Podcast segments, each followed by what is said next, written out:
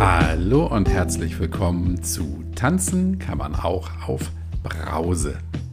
Heute zu Gast bei mir die liebe Laura und zwar im 64. in der 64. Folge und dem 46. Interview. Mein Gott, diese Zahlen. Apropos Zahlen, bevor wir zu Laura kommen, möchte ich kurz etwas Interessantes mit dir teilen. Wir hatten kürzlich in der Rauschlos Glücklich Gruppe bei Facebook eine kleine Umfrage zum Thema kontrolliertes Trinken. Ob das funktioniert und wie lange das funktioniert. Zum Zeitpunkt dieser Aufnahme haben 143 Leute an, dem, an der Umfrage teilgenommen. Also alles Menschen, die in irgendeiner Form ein Thema mit Alkohol haben und froh sind, dass sie nichts mehr trinken.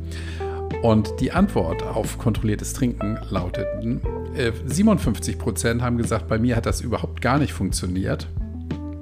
Äh, 18 Prozent haben gesagt, bei mir hat es nur wenige Tage funktioniert. Das hat ein paar Wochen funktioniert, haben 14 Prozent gesagt. 6 Prozent haben gesagt, es ähm, habe ich nie probiert und will es auch gar nicht. Und, jetzt kommt's, 2 Prozent der Leute haben gesagt, kontrolliertes Trinken funktioniert bei mir wie geplant. Was im Umkehrschluss heißt, wenn ich jetzt nochmal die 6% abziehe, äh, bei 92% der Leute, die ein Thema mit Alkohol haben, funktioniert kontrolliertes Trinken nicht.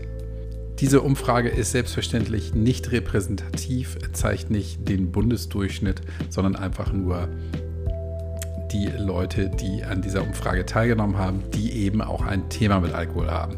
Es gibt genügend Menschen da draußen, die mit Alkohol gar kein Thema haben, die ab und zu was trinken können und ähm, damit kein Problem haben. Aber um die Menschen geht es nicht. Sonst würdest du ja wahrscheinlich diesen Podcast auch nicht hören, wenn du nicht in irgendeiner Form auch größeres oder kleineres Thema mit dem Thema Alkohol hast und dich fragst, trinke ich zu viel oder geht das alles noch? Und um das Thema kontrolliertes Trinken äh, ranken sich viele Mythen. Es gibt sogar Mediziner, habe ich mir mal sagen lassen, die kontrolliertes Trinken empfehlen. Es gibt im Internet Programme zum Thema kontrolliertes Trinken. Und diese Zahl, 92 Prozent, die sagen, das funktioniert gar nicht oder eben nur maximal ein paar Wochen, das ist schon eine sehr deutliche Sprache. Eine sehr deutliche Sprache hat auch Laura gefunden in dem Interview, das du jetzt gleich hören wirst. Laura hat bereits 2014 einen Entzug hinter sich gebracht und den Zähler, seit wann sie nicht mehr trinkt, hat sie erst am 12.05.21 starten können. Die Geschichte von Laura finde ich traurig und ermutigend zugleich und zeigt sie nämlich, was alles möglich ist wenn man will und wenn man die passende Unterstützung dazu hat. Du wirst sicherlich gesehen haben, die Folge ist sehr, sehr lang. Ich habe sie nicht gekürzt, weil ich finde, die Geschichte von Laura sollten wir uns alle anhören und mir steht es nicht zu, zu entscheiden, was dabei wichtig oder nicht ist. Also, lehn dich zurück, ruck die Kopfhörer zurecht. Hier kommt Laura.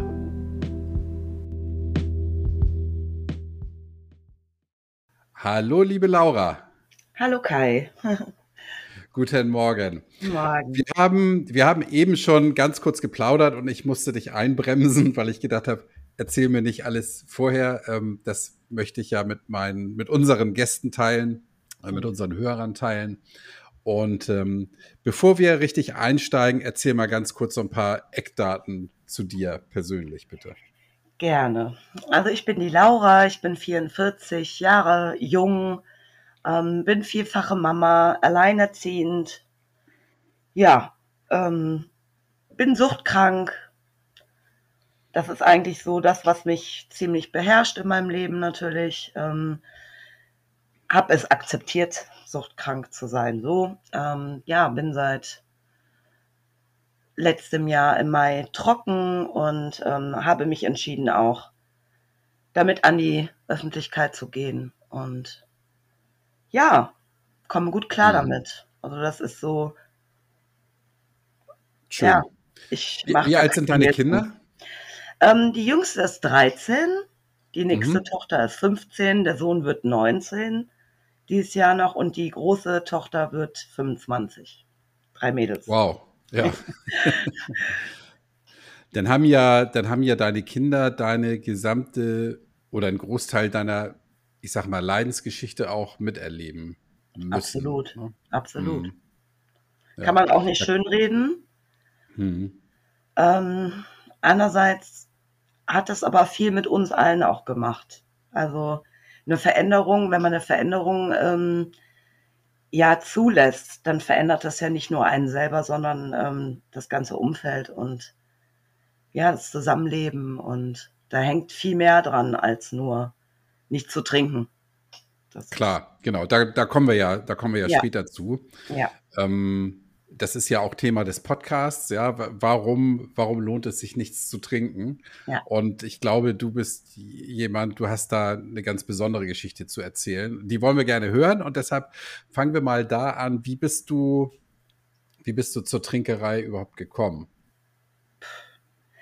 Also das ist natürlich immer eine schwierige Frage, die uns auch in der Therapie gestellt wurde. So, wie lange trinken Sie denn, wenn Sie zurückblicken? Und im ersten Moment hast du so eigentlich nur die harten Jahre im Kopf, weil die fallen einem ja eigentlich erst so auf, dass was nicht richtig läuft. Aber wenn man ehrlich zu sich ist, und das ist halt ein wichtiger Punkt in, ähm, bei der Suchtkrankheit, dass man das akzeptiert und auch sieht, dass es eben nicht nur die letzten paar Jahre sind, die es exzessiv waren, sondern es waren schon sehr, sehr viele Jahre zurück und getrunken habe ich eigentlich, seit ich 14 bin, immer wieder mal und mhm. immer wieder so auch, dass es damit verbunden war, dass ich auch übertrieben habe. Und das ist halt ja. der Punkt. Ähm, ich habe nicht nur ein Bier getrunken äh, wie andere oder mal irgendwie, weiß ich nicht, ein bisschen was und dann war gut. Ich habe, wenn ich getrunken habe, immer schon, auch in der Jugend, habe ich halt immer ja, die Grenze überschritten. Also ich, ich sag mal, natürlich kann man abends mal ein Bierchen trinken und geht dann nach Hause und dann ist gut. Aber an den Wochenenden oder auf Partys, so wie das jeder mal kennt, äh, da habe ich dann kein Ende gefunden. Und dann äh, ging es dir entweder total schlecht oder du hast Austicker gehabt oder du hast Blackouts gehabt. Und ähm, natürlich hat sich das irgendwann relativiert, dass man gesagt hat, komm, jetzt musst du mal ähm, ein bisschen ernsthafter in deinem Leben. Ne? Das Leben besteht nicht nur aus Feiern. Und dann beginnst du deine erste Ausbildung, dann wirst du Mutter. Da ist das natürlich dann nicht mehr so, dann gehst du auch nicht weg und da hast du diese Feierlichkeiten nicht mehr. Aber ja, was soll ich sagen? Dann, dann ähm, hat man halt durch seinen Freundeskreis oder auch ich bin da jetzt auch mal ganz offen, ähm, durch eine Ehe und durch ähm, ja immer wieder häufigere Anlässe rutscht man halt dann da rein, dass es jedes Wochenende ist. Mhm. Und wir reden da nicht von jedes Wochenende mal ein paar Bierchen, wir reden davon kästeweise, kästenweise. Mhm. Und das war dann so schlimm, dass ich 2014 zur Spiegeltrinkerin geworden war. Das war die schlimmste Zeit. Ja, erklär ja, mal kurz. Ja, ähm, das, das bedeutet, dass ich letztendlich gar nicht mehr ohne Alkohol konnte. Also ich habe wirklich nur noch funktioniert. Ich war nicht betrunken. Ich habe einfach nur immer meinen Pegel nur in Anführungsstrichen gehalten und habe mir, wenn man im Nachhinein drüber überlegt, und das fällt mir echt nicht einfach, darüber zu reden, ähm, kästeweise, kästenweise die Woche. Also ich habe wirklich 24 Stunden rund um die Uhr getrunken. Mhm. Bier hast du getrunken? Ja. Also mhm. wir hatten so ein Kämmerchen, da stand die, der Kasten Bier. Und ähm, ja, ich habe quasi immer schlückchenweise mein Bier getrunken, so dass ich keinen Zitterich kriegte. Mhm. Dass ich ähm, weil das ist halt total gefährlich. Also ich hatte die Abhängigkeit da schon so schlimm, dass ich, wenn ich einfach aufgehört hätte, hätte ich daran sterben können. Es ist einfach so. Das muss man einfach mhm. mal aussprechen. Mhm. Das kann man auch gar nicht erzählen, wie es sich angefühlt hat. Mhm. Ähm, das war sicherlich war sicherlich ein schleichender Prozess, wie du da so Absolut. reingerutscht bist dann, ne? Mhm. Ich kann dir auch gar nicht den Moment sagen, ähm, wo es passiert ist, dass es so war. Und ich glaube, die Zeit war gar nicht lange, wo es so exzessiv war. Lass es mal zwei, drei, vier, fünf, sechs Monate. Das ist nicht lange zu dem Mhm. Rest. Aber da habe ich gemerkt, stopp, das geht so nicht weiter. Du gehst kaputt, du gehst kaputt. Und es haben auch viele Menschen gar nicht gemerkt. Außen. Also Mhm. du, du, du meidest ja Menschenaufläufe, du meidest ähm, nahe Gespräche. Warum? Weil du immer eine Fahne hast. Ja. Ich meine, jeder, der nicht trinkt und sich mit jemandem trifft, der einen Schluck Bier getrunken hat oder zwei, die riechst du. Klar, ja, ja. Ja, Genau. und wenn du da drin steckst, dann, ähm, dann nimmst du dir einen Kaugummi, weil du so, dein, deine Wahrnehmung ist so verschwommen, dass du das Gefühl hast, in dem Moment, wo du dir die Zähne putzt oder dir einen Kaugummi im Mund stopfst, ähm, dass man das nicht mehr riecht. Mhm. Aber das ist einfach die Wahrnehmung, die nicht mehr da ist. Das ist totaler Ja. Schwachsinn, ja. Ja. Und ähm, ja, da habe ich auf jeden Fall, wo es darum ging, wie ich dann auch im Alltag an mein, mein, mein Konsum komme, wenn ich irgendwo bin. Das muss man sich mal vorstellen. Ich bin ja auch Auto gefahren, Ja. ja. Und ich bin nicht getorkelt, ich habe ich bin, ich habe nicht geschwankt, ich habe nicht gelallt, weil ich habe ja einfach immer nur in Anführungsstrichen meinen Pegel gehalten. Ich Mhm. meine, Das es gibt heißt, ja. Busfahrer, die trinken. Ich habe mit einem mal mich unterhalten. Der hat auch durchgetrunken. Das muss man sich mal vorstellen. Uh, ja. Wahnsinn. Das heißt also, für dein, für dein Umfeld war eigentlich dieses Betrunkensein dein Normalzustand und deshalb hat man auch wahrscheinlich gar nicht gemerkt, dass du wirklich betrunken bist, weil du bist ja immer, du bist ja immer die Laura, wie sie ist. genau. Krass, oder? Das ist ganz, ganz, ganz schlimm. Und wenn ich darüber nachdenke, ne, ähm, sage ich dir auch ganz ehrlich, kriege ich wirklich Herzrasen. Da könnte ich auch heulen, weil es ist einfach schlimm, dass man ähm, ja selber einfach sich das antut, dass man ähm, gar nicht da rauskommt. Und ähm, jeder, der dir helfen will, und ich hatte ja diese Menschen, ich hatte immer schon meine engen Menschen, die gesagt haben, Laura, was können wir denn machen? Und du kannst es gar nicht annehmen. Du kannst es nicht. Es geht nicht. Du kommst da nicht raus in dem Moment, weil du gar nicht weißt, was du, du hast einfach Angst, du hast, ähm, du kannst nicht anders. Ich kann es nicht anders beschreiben. Es war nicht möglich. Ich konnte nicht Hilfe annehmen. Ich musste selber erkennen, dass ich jetzt was ändern muss.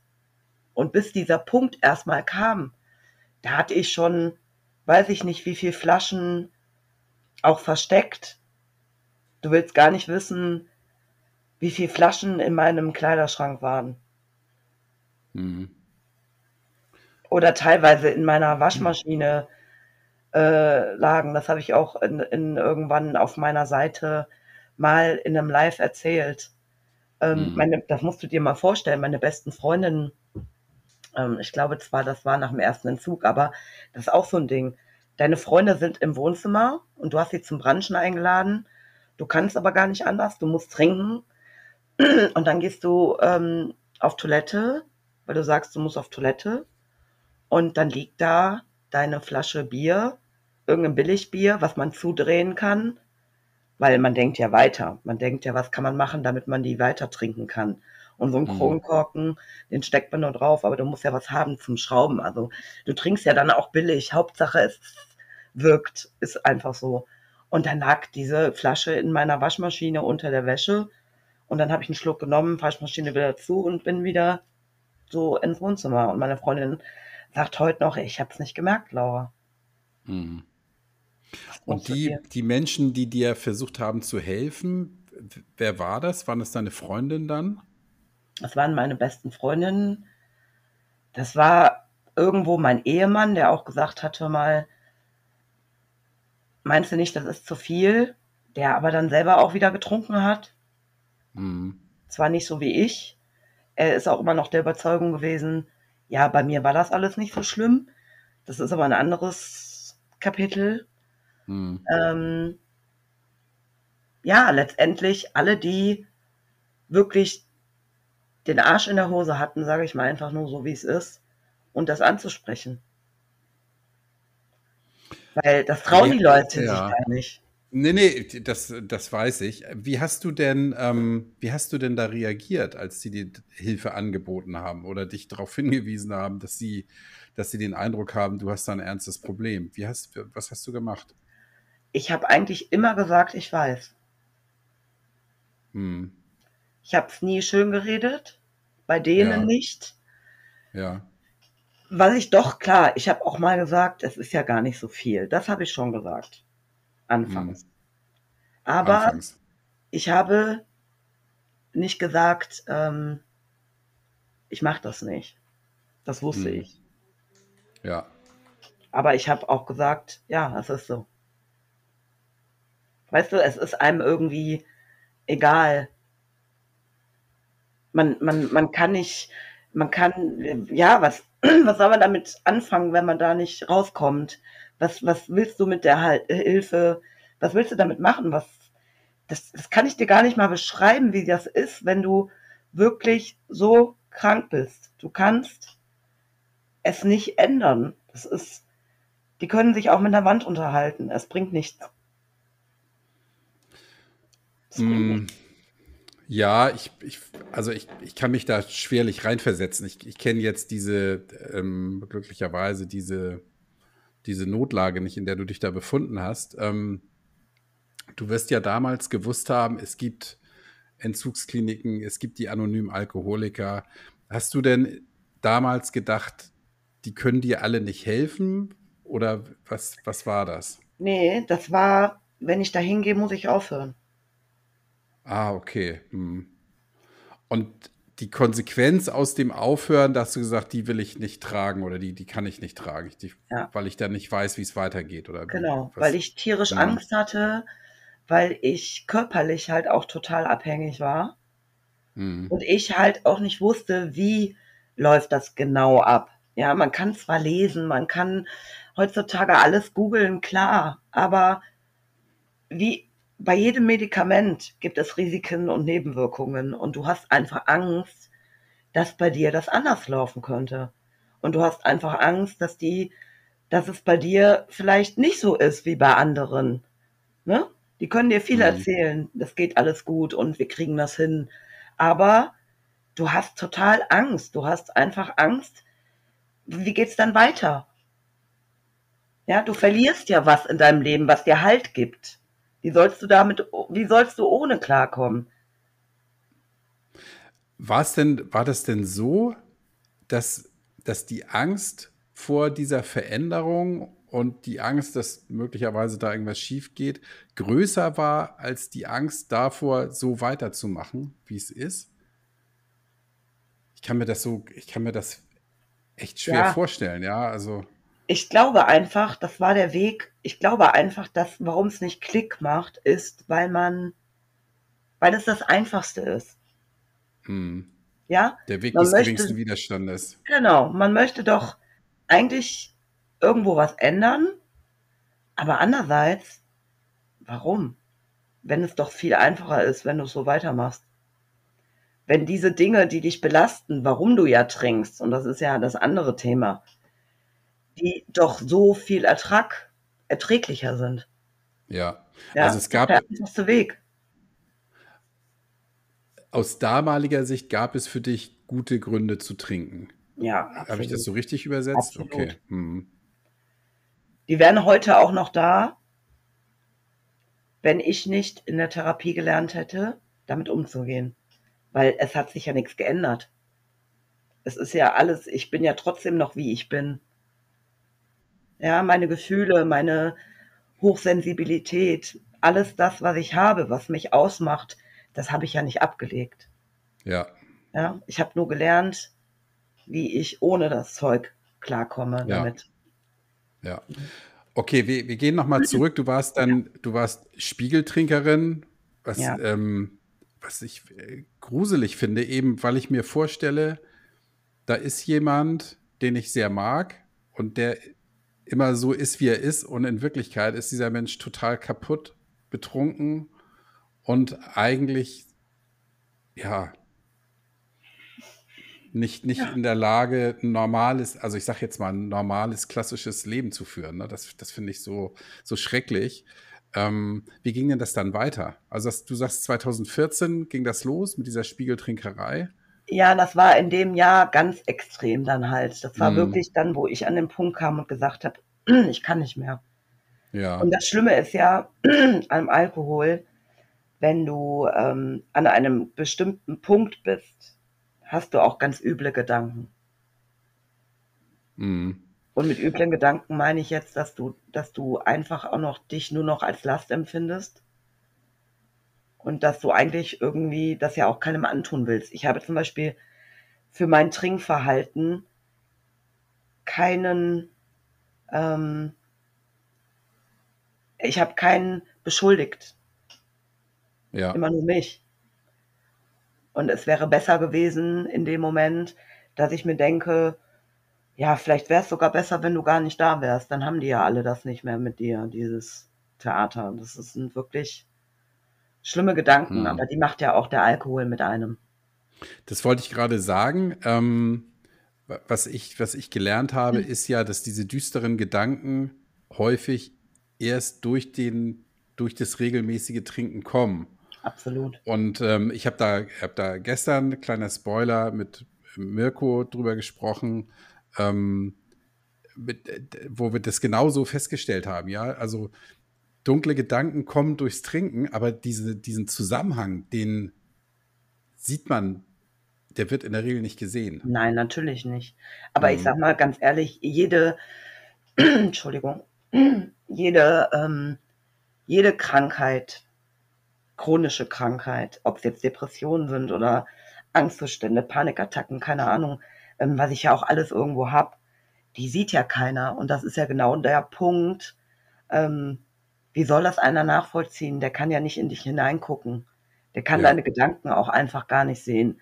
So, und dieser, diese, diese Sucht, diese Drogen, ja, die, die, ähm, die macht dein Gehirn Matsche. Und das Schlimme beim Alkohol ist einfach, und das war das, was ähm, letztendlich, ich muss mal eben husten, entschuldige. Ja. Das war ähm, letztendlich das, was das Schlimme ist. Der Alkohol, der geht ja auf deine kompletten Rezeptoren im Kopf. Mhm. Ja, der, der, der lässt dich nicht mehr klar denken. Der, du hast wie, du kannst das beschreiben wie ein schwarzes Loch, wie ein Schleier. Du, du hast, deine Wahrnehmung ist absolut, du hast in allem ähm, Panik, du, ähm, ganz schnell. Du, du, du denkst, du siehst Dinge in Situationen. Das ist wie so Psychopharmaka, die dich verrückt machen. Ja, du siehst, du kriegst Panikzustände. Du wirst, wenn irgendjemand was sagt, du denkst, oh Gott, ja, der, der, der, der meint jetzt dich damit. Du hast, das mhm. ist wirklich, das ist Psycho, das ist, macht dich bekloppt. Ehrlich, das Verrückt, ist ja. nicht schön. Also das ist ja. nicht schön, ist untertrieben. Das ist ein Horror. Hölle, ja. Wow. Und das war dann halt so schlimm, dass ich für mich gesagt habe, also wenn du jetzt nichts machst, dann wirst du auf kurz oder lang sterben. Ja. Ganz klar. Was hast du dann gemacht? Ja, dann habe ich mir im Internet Hilfe gesucht in meiner Nähe mhm. und bin dann auf die Diakonie gestoßen. Ja. Und habe die einfach erstmal angerufen. Im, okay. Das war dieses Hauptzentrum und habe kurz geschildert, um was es geht. Die wussten natürlich sofort Bescheid. Die sind mhm. auch geschult, die gehen auf einen ein und haben mich beruhigt mhm. und haben mir auch ganz klar gesagt, weil ich gesagt habe, was mache ich jetzt? Was muss ich jetzt machen? Wie muss ich jetzt aufhören zu trinken? Was muss ich jetzt machen, um zu ihnen gehen zu dürfen? Und nein, stopp. Die haben mir erstmal meine Panik genommen und haben gesagt, machen wir alles, wie wie bisher, hören sie nicht auf. Und das war sehr, sehr wichtig, ähm, weil genau das ist der Punkt, wenn man da an falsche Leute gerät, wie man das im Internet leider oftmals liest oder hört, ähm, dass man da selber rauskommt und keine Ahnung, das machen ja auch leider viele. Das kann echt nach hinten losgehen. Und ja, ich hatte einen ganz lieben Menschen, äh, am Telefon, der mich beruhigt hat und der gesagt hat, zeitnah, Sie bekommen direkt einen Termin. Ja, und das habe ich auch ganz schnell, weil das Schlimmste für einen suchtkranken Menschen ist warten. Das ist, mhm. das fühlt sich ganz schlimm an. Und dann kannst du dich einfach auch ganz schnell wieder anders en entscheiden. Ne? Ja. Und das ähm, habe ich Gott sei Dank nicht. Ja, zu den, zu den Angeboten im Internet und so weiter, die sagen, du kommst da selber raus. Ähm, ja, geht gar nicht. Ne? Ähm, möchte ich einschränken. Ich glaube, jemand, der zu viel trinkt oder regelmäßig trinkt, aber eben noch nicht dieses, dieses richtige Suchtverhalten hat, dem ist es möglich, so da rauszukommen. Ja, da ja. bin ich, da bin, also das weiß ich. Ja. ja. Jemand, der jetzt, der jetzt wirklich stark abhängig ist, so wie du es warst, für den ist das ähm, ganz falsch. Ja. Ja, aber also ich weiß es jetzt zum Beispiel von dem Dennis, der da sein Angebot hat, der, der ja auch, wie er selber sagt, blöderweise selber da rausgegangen ist. Ähm, und er ja immer sagt, das war ganz dumm und mach das bitte nicht, wenn du, wenn du so stark am Alkohol hängst, wie ich es getan habe, ja. Also der hat da einen ganz, ganz klaren Disclaimer drin. Ähm, aber gut, das nur am Rande. Dann hast ja. du einen Termin gemacht bei der Diakonie. Ja, genau. Und dann war ich da zeitnah, bin hingefahren und äh, ja, habe erstmal mit dem Psychologen da gesprochen, ne? Hm. Also mit dem, ich weiß nicht, Therapeuten, Suchtberater, was auch immer. Ja. Und das Gute war, und das finde ich auch immer ein bisschen wichtig, andererseits habe ich da meine Einstellung auch zu geändert. Man, man, wenn man was ändern muss, für sich muss, sage ich jetzt mal. Es geht ja immer nur um einen selber. Es geht nicht, man soll das nicht für andere machen, man soll es für sich machen. Ja. Ähm, dann findet man ja zig Ausreden, warum man etwas nicht machen kann. Äh, entweder die Nase hat mir nicht gepasst von dem Therapeuten, äh, die Einrichtung hat mir nicht gepasst. Das ist alles totaler Quatsch, ja. Und ähm, in erster Linie geht es ja darum, dass er dir zuhört und dir hilft. So, und ich hatte aber das Glück, damals, so denke ich heute halt, jemanden zu haben, der auf mich eingegangen ist, der das wirklich gut gemacht hat. Und ähm, der hat mich einfach, wie wir beide, erstmal erzählen lassen. Und mhm. hat mir dann irgendwann aber auch die richtigen Fragen gestellt. Und um zu gucken, woher das Ganze kam oder kommt. Ja, es ging gar nicht mehr nur um diese Alkoholabhängigkeit, um diesen Konsum, es ging darum, dass der erstmal wissen wollte, was ich für ein Mensch bin und ähm, wie mein Leben bisher so verlaufen ist. Und ja, das waren eigentlich die Sitzungen, die ich dann bei ihm auch hatte. Es ging gar nicht um mein Trinkverhalten. Es ging erstmal darum, wie mein Umfeld so ist. Was, was mich so belastet. Was ist denn gerade so aktuell oder warum oder wieso. Also ne, generell jemand, der sich interessiert. Und da kam dann auch ganz schnell raus, dass es einfach, ja, eigentlich ein Riesenpunkt in meinem Leben ähm, war auch, der ak akut aktuell war. Und das war einfach auch meine Ehe. Mhm. Ja. Und so war es dann auch, dass er dann sagte, ähm, ich möchte gerne, dass sie mal zusammen zu mir kommen. Also der hat sich nicht nur meine Geschichte wow. angehört, mhm. der hat auch gesagt, kommen Sie doch mal vorbei. Ja. Ich würde gerne mal die Einstellung hören, so wie er mit dem Ganzen umgeht. Ich möchte gerne mal hören, wie es Ihnen so geht. Also das fand ich total, hätte ich auch gar nicht mit gerechnet. Ja, wow. Das, ja, das ist super. Ja. War dir denn, war dir denn zu dem Zeitpunkt klar, dass ein, ein wesentlicher Grund deines, deines ähm, Trinkverhaltens die Ehe war? War dir das so klar? An einigen Stellen schon, mhm. ähm, weil ich das auch von meinen Ängsten, die mich gern haben, immer wieder auch vorgehalten bekommen habe. Laura, warum lässt du was mit dir machen, was ja, nicht gut ist? Verstehe, ja. Und äh, ja, und die, die, die Kindheit kam halt immer alles zusammen. Und heute weiß ich ja auch, dass das alles, alles absolut zusammenhängt. Meine Ja. Kindheit, mein Vater, das, was man sich oft dann im Leben auch sucht, was man vom Mhm. Vater her kennt, das hängt alles zusammen. Aber es ist halt alles sehr komplex, dieses Thema. Ne? Ja. Mhm. Und ja, und dann ähm, war ganz schnell klar, dass, ähm, dass das ja sehr viel damit zu tun hatte, warum ich mein Ja. Leben betäube. Wow. Seid ihr denn zusammen dahin? Ja. Und wie, wie war das dann? Ja, wir saßen da und äh, es war sehr kühl, muss ich sagen, weil natürlich möchte dein Gegenüber manche Dinge auch nicht hören oder Mhm. manche Fragen auch nicht gestellt bekommen, weil Ja. wenn du, je nachdem, was du für einen Partner hast, sage ich mal ganz ehrlich, und das ist jetzt auch echt ein krasses Thema, ähm, wo ich vielleicht auch so manchen Nerv treffen würde, aber ich rede aus meiner Sicht einfach hier. Ja, das Mhm. geht nur um mein Leben, sage ich mal.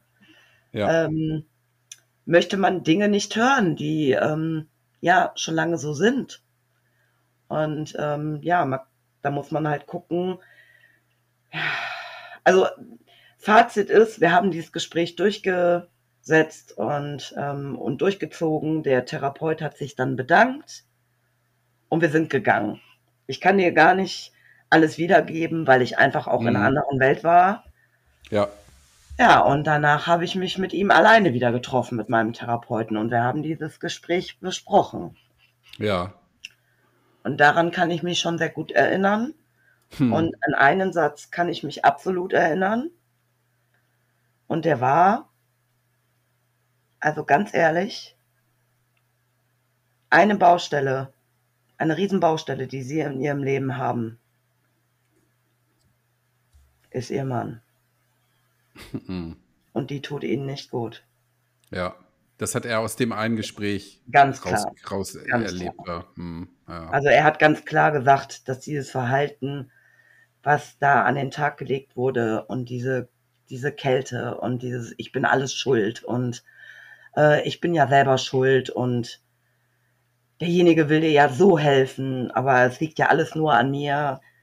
Er ist einfach da zu sehr geschult, dass er genau wusste, was da schief läuft. Und er hat gesagt, der tut ihnen nicht gut und das ist eine Baustelle, die muss weg, ganz klar. ja. Und der hat es nicht schön geredet, nein. Hm. Also ähm, finde ich ganz toll, dass du, dass du an jemanden geraten bist, an den Therapeuten, der, der so gut in seinem Job ist. Ja, meist ist das, was ich hier höre, ja so, dass die, dass die irgendwie eher schlecht sind. Ja, also sich möglicherweise Mühe geben, aber dann einfach Ja. ihren Job nicht richtig, ich behaupte mal, vielfach nicht richtig machen. Oder es kann natürlich auch daran liegen, das weiß ich nicht, bin ja nicht dabei, dass die die Fragen, die gestellt werden, nicht vernünftig beantwortet werden. Ja, du scheinst da ja schonungslos offen gewesen zu sein Ja. und, ähm, und schon. er dann im Nachhinein auch, ja, dass er dir ganz klar sagt, so, Total. hm, Und da war ich toll, ein bisschen, da war ich ein bisschen echt, echt so, wow. Ne? Ja. Hm, Und habe das natürlich dann auch meinen engsten Mädels, sage ich jetzt mal, erzählt und die haben gesagt, ja, was sollen wir dir sagen? ja, Äh, ne? So, aber was Mhm. machst du mit der Info? Das ändert jetzt ja erstmal nichts. Und, äh, und dann hat er gesagt, also das Erste, was wir jetzt überhaupt machen, ohne das können wir sowieso gar nichts machen, ist, sie müssen in den körperlichen Entzug. ja, Und ähm, boah, alleine dieser Satz, der hat mir so viel Panik gemacht. Und was, was mache ich jetzt und was, wie läuft das ab? Und das hat er mir dann alles erklärt und ja, und das machen wir jetzt auch ziemlich schnell. Also ich, ich kümmere mich drum, Krankenkasse, also es ging ratzfatz dann. Und dann habe ich auch sofort einen Platz. Ich muss auch dazu sagen, ich war Gott sei Dank, muss ich sagen, also oder ich hatte das Privileg, dass ich damals privat versichert war, mhm. weil mein Mann Beamter ist, war, mein Ex-Mann. Und dadurch auch alles relativ schnell gehen konnte, noch mehr. Mhm. Mhm. Ähm, aber so einen Entzug kriegt man ja eigentlich immer recht schnell. So einen Platz, wenn man weiß, äh, das ist wirklich lebensbedrohlich, sage ich mal. Also das Ja. hat jetzt nicht nur was mit der Gesellschaft zu tun, mit ob so oder so. Aber ich habe dann auf jeden Fall schnell ähm, einen Platz bekommen.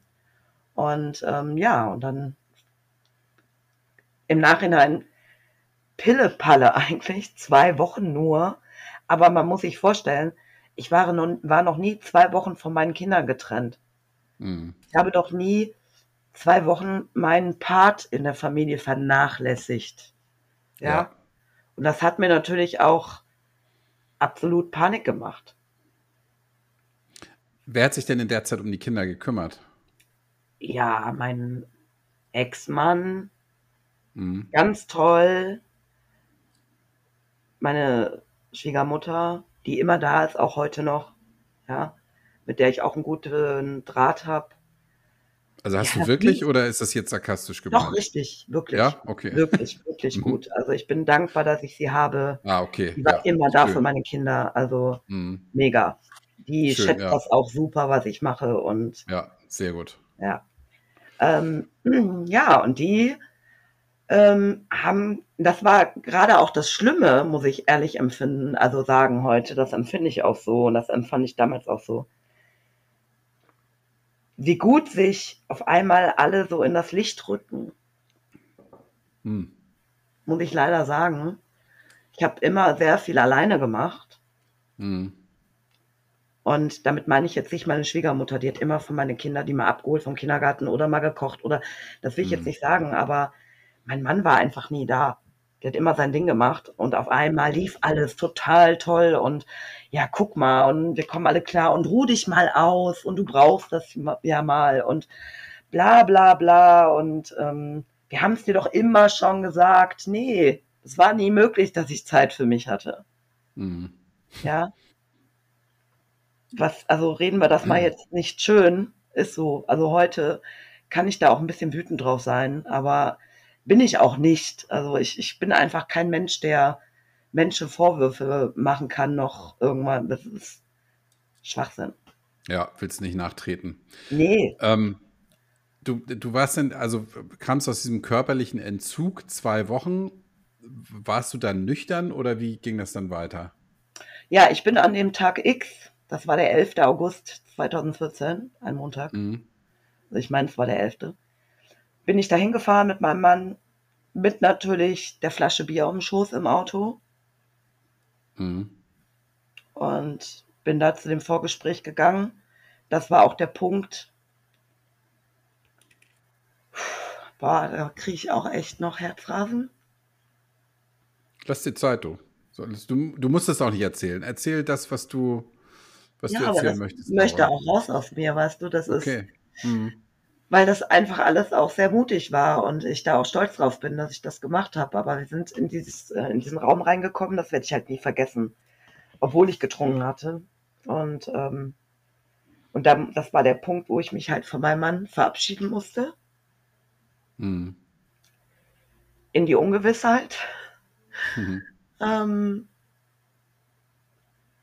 ja. Und ich nicht wusste, wann sehe ich den wieder, wann sehe ich meine Kinder, die mich noch nie zwei Wochen nicht gesehen haben. Also ich wusste ja gar nicht, wann sehe ich die wieder. Und es war echt als Mutter, boah, das, das ist immer noch total, merkt man auch, ne? Das ist Mhm. immer noch, das tut mir echt immer noch total weh, weil das war so ein, so ein Moment der, der Verlustangst, dieses, ich habe versagt.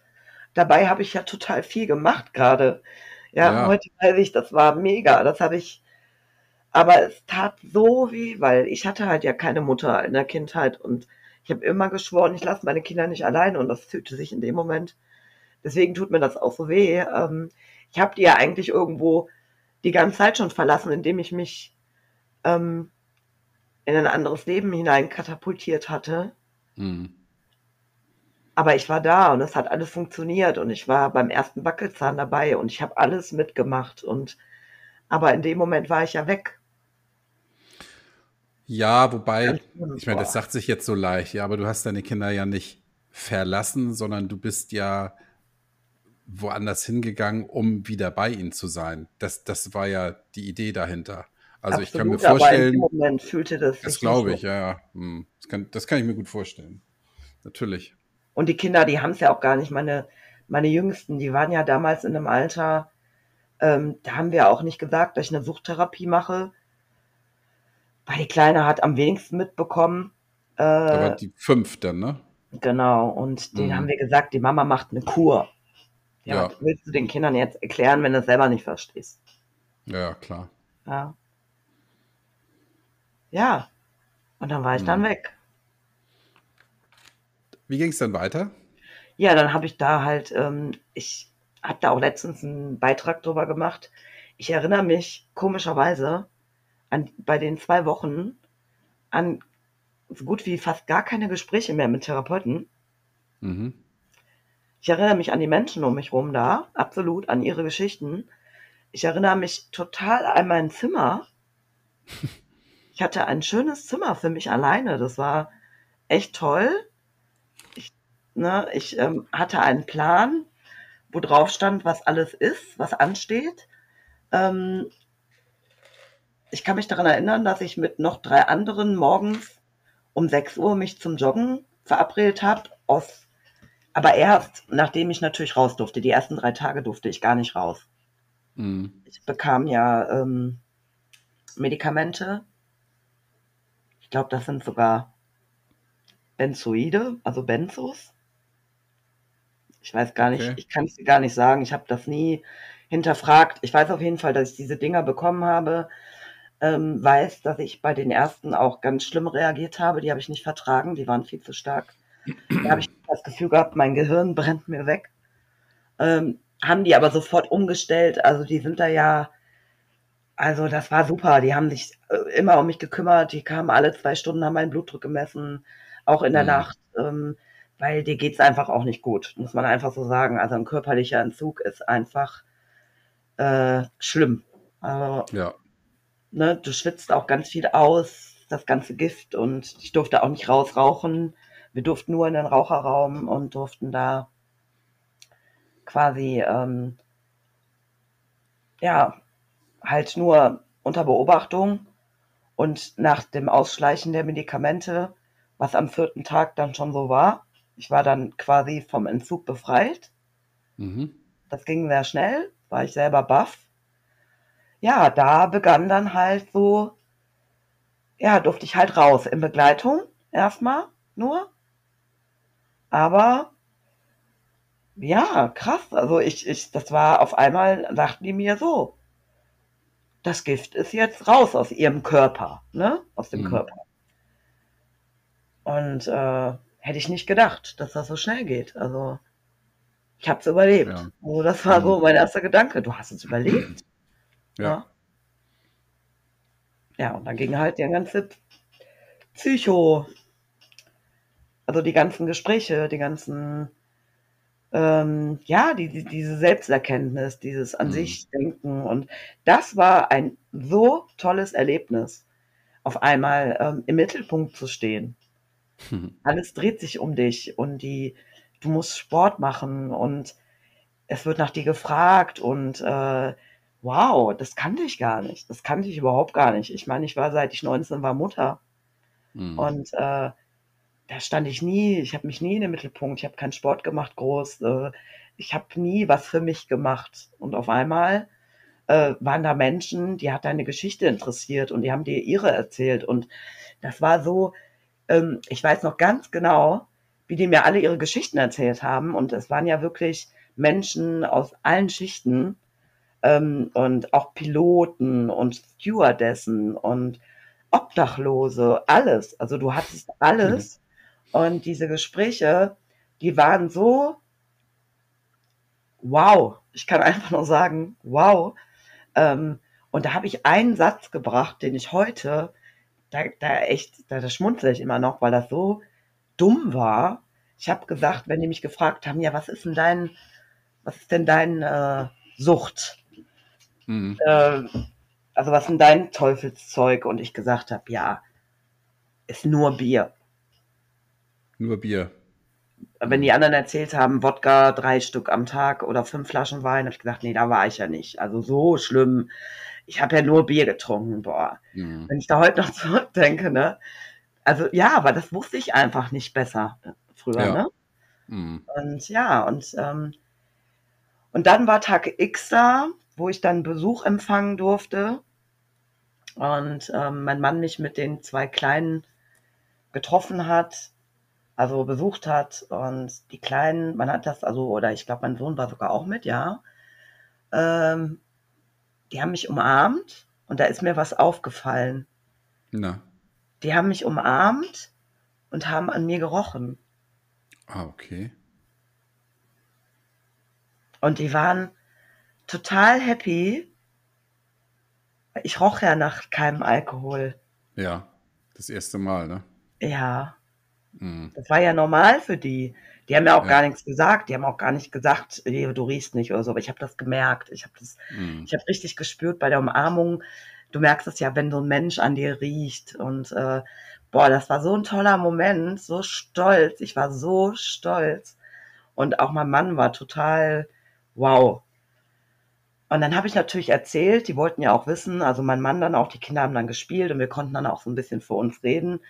Und ähm, ja, dann waren die weg, aber dann kam echt was, was krasses hinterher, was mir sehr wehgetan hat auch. Ähm, da kam dann ein Vorwurf von meinem Mann. Ja, ist ja schön, dass dein, dass das bei dir alles so läuft und du hast ja jetzt da deine neue Familie, ne? Die verstehen dich ja und dir geht's ja jetzt gut und boah, das hat mich total ausgebremst und da habe ich gedacht, so was ist denn jetzt los, ne? Und ja, klar, derjenige, der dich immer so kennt und du funktionierst und du hast deine Einstellung, die du immer hast und es ist doch alles gut so, wie es ist, ähm, der kommt mal mit Veränderungen überhaupt nicht klar. Ja. Und das wurde schon da bewusst. Und dann hatte ich auch Gespräche mit meinem Vater, der ja selber Alkoholiker ist. Und der rief mich an und sagte, ich verstehe das Ganze überhaupt nicht. Warum bist du denn jetzt überhaupt da? Und ja, was ist denn das jetzt? Und habe ich gesagt, wie was verstehst du daran nicht?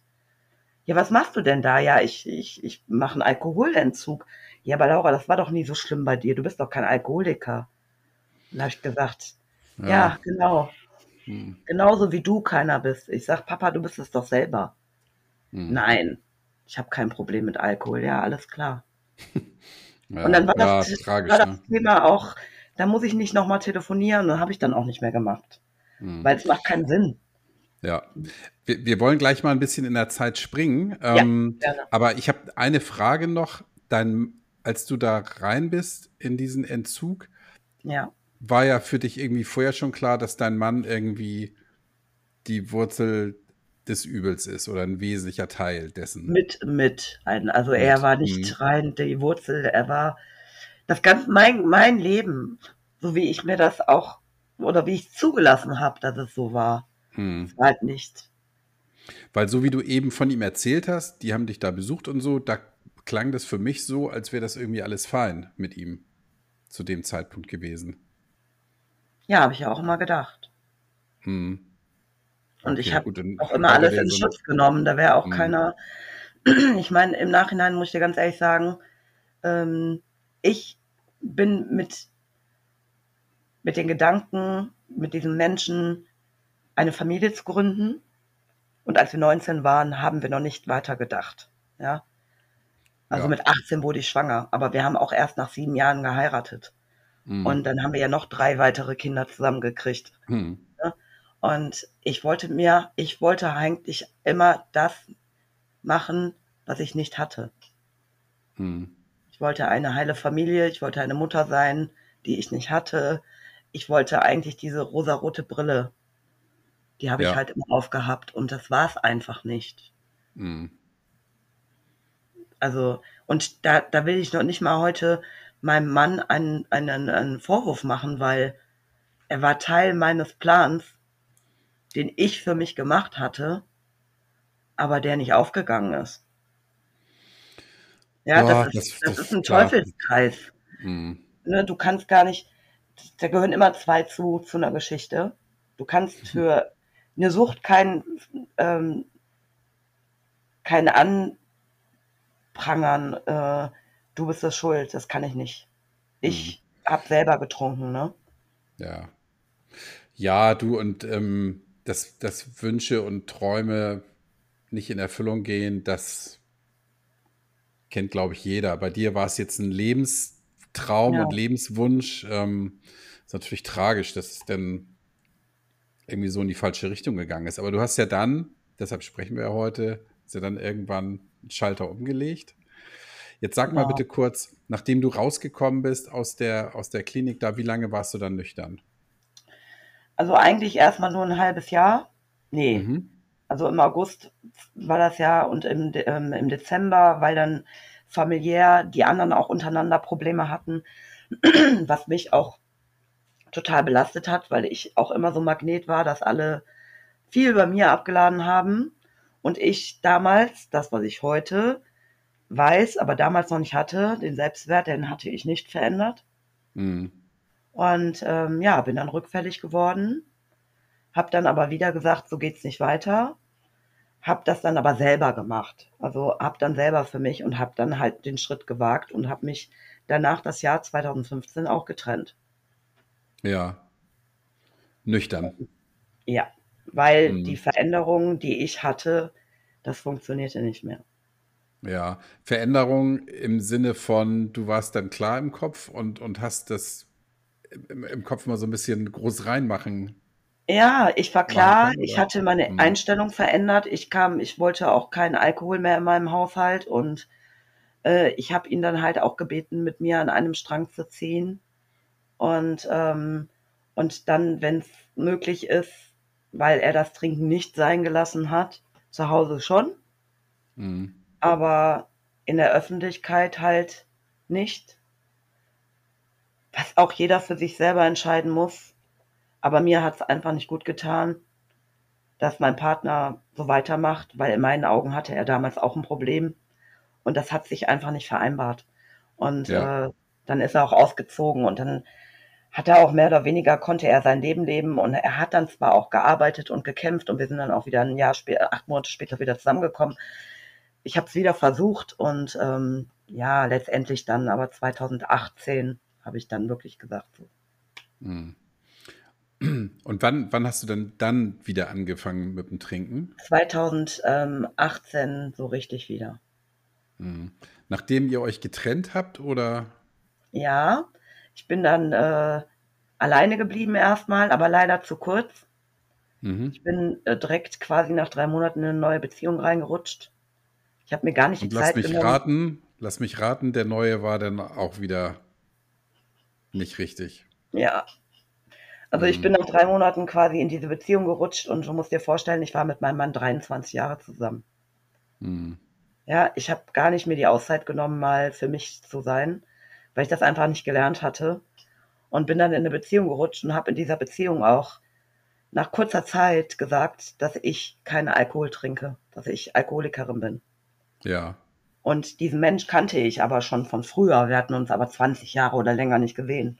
Also der Mhm. kannte mich. ja, wirklich so eine Story wieder. Und, ähm, und er sagte dann, du hast doch kein Problem mit Alkohol, ich bitte dich. Kann mir gar nicht vorstellen. Er hatte das ja auch alles nicht mitgekriegt. Mhm. Dann habe ich gesagt, doch, habe ich so und so.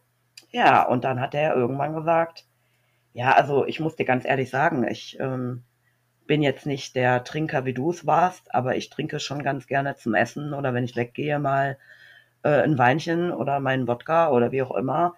Und da würde ich eigentlich schon ganz gern nicht drauf verzichten. Da habe ich gesagt, ja, okay, aber für mich ist das nix. Und ja, irgendwann habe ich dann gedacht, ja, vielleicht kannst du ja doch mal versuchen, Ah, das zu machen. Und dann waren wir natürlich am Wochenende auch immer viel weg, äh, wenn die Kinder bei ihrem Papa waren. Ich bin auch sehr schnell dann mit ihm zusammengezogen nach acht Monaten. Das war auch gar nicht gut.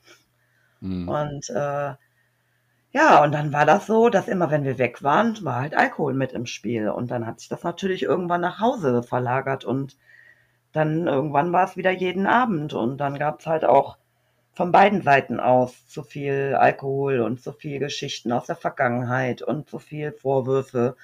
Und das Ganze habe ich dann nach drei Jahren, letztes Jahr, nachdem ich den Entzug hatte, beendet. Also, ja. Also jetzt mal, mal angenommen, du wärst mit dem zusammengekommen und der hätte gesagt, okay, Laura, ich verstehe, du, du nennst dich, du bist Alkoholikerin, du hast ein großes Problem und ich nehme da Rücksicht drauf. Dann wäre das vielleicht nicht dazu gekommen, dass du wieder angefangen hättest, ne? Ja. Mhm. Ich, ich, das ist auch so ein ganz schmaler Grad. Meine Kinder waren lange sehr wütend auf ihn, weil die gesagt haben, für uns ist der das schuld.